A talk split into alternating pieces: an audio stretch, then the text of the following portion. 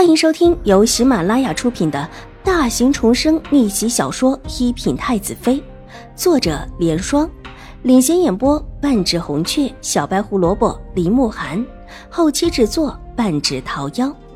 喜欢宫斗宅斗的你千万不要错过哟，赶紧订阅吧！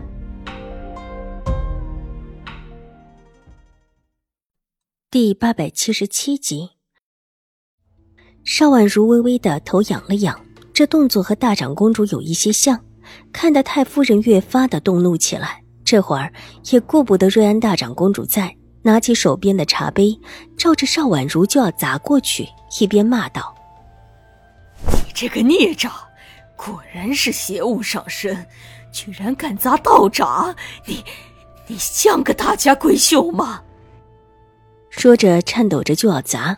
瑞安大长公主眼疾手快的夺过，往太夫人的脚下狠狠一扔，冷笑道：“哼，太夫人的意思是，任由自己的亲人被骂，才是一个合格的大家闺秀吗？原来兴国公府都是这么教养自家的小姐的。”太夫人没有提防瑞安大长公主突然之间朝着自己发难，被吓了一跳，之后也勃然大怒。虽然大长公主还真的以为她可以无视一切，自己再不是，那也是一品的国公府诰命夫人。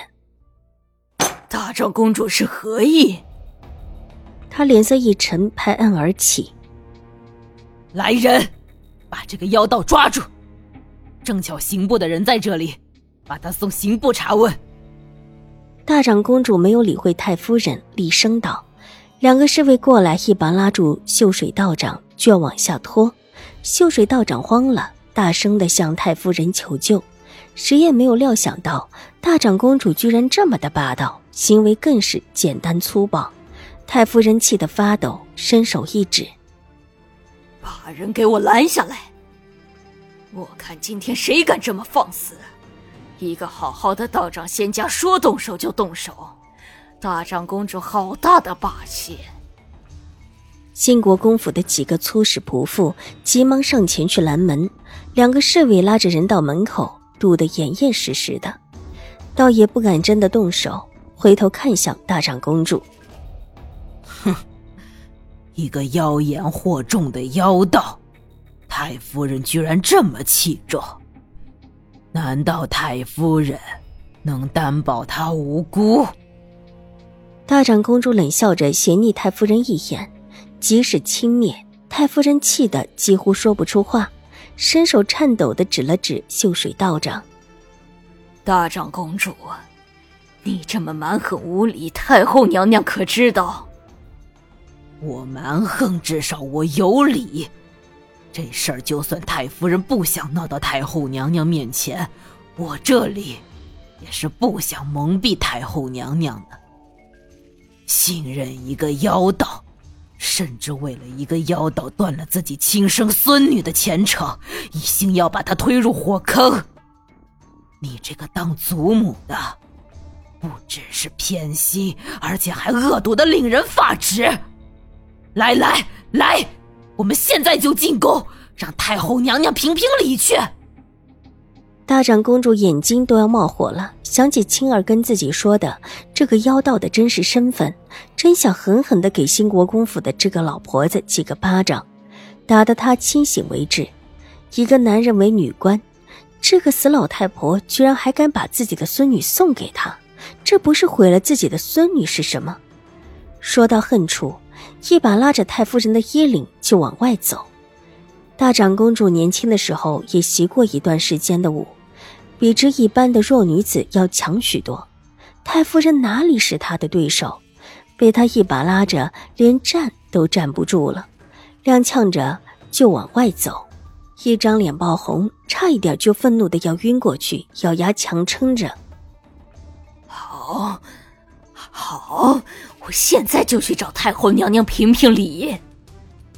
门口的几个仆妇看瑞安大长公主过来，再不敢拦着，着急的后退。自家太夫人被瑞安大长公主压着一头，这样子是落了下风。他们几个下人若是不识趣，最后说不得就连命都没有了。瑞安大长公主当先出门，一边对着侍卫吩咐：“去把这个人送去刑部，让他们审问清楚，特别要看清楚这个妖道是何来路。查清楚之后报给我。”是。两侍卫应命，把秀水道长拉了出去。这里闹的事大，早就已经惊动了刑部的人。瑞安大长公主和新国公府太夫人的身份都不同寻常，文西池早已经守在了外面。看两个侍卫拉了一个道士过来，对身边的人抬了抬眼睛，身边立时便过去两个刑部的人接了下来。侍卫中有一个上前两步，对着接道士的刑部人员耳边低语一句，刑部的人立时瞪大了眼睛。愕然地看着倒在地上狼狈不堪的秀水道士，眼前的这个道士居然是个男子。如果真的是这样，这事儿可真的大了。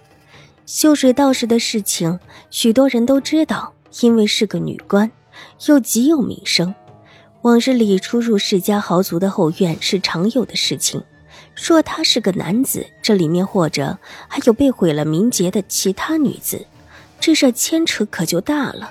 刑部的人员不敢隐瞒，急忙到文西池的耳边低语了一句。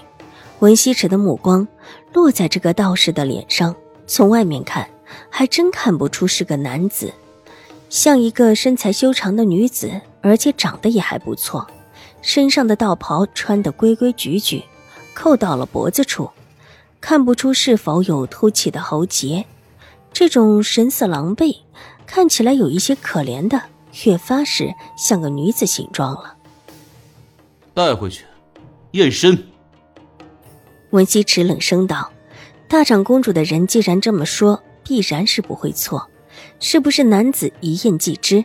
刑部也是有女子的。这一次上山，因为玉和庵里都是女尼，连香客基本上也是女子。刑部也带了一些女子过来验身，正巧用得上。刑部的人得令。”拉着人下去，秀水道士还想向太夫人求救，文西池已经不耐的叫人堵上了他的嘴。这边瑞安大长公主和太夫人已经怒气冲冲的往外行去，瑞安大长公主也放开了太夫人的脖领子，毕竟都是有身份的，方才一怒之下动了手，这时候当着那么多外人的面，倒是不便再推脱了。本集播讲完毕，下集更精彩，千万不要错过哟！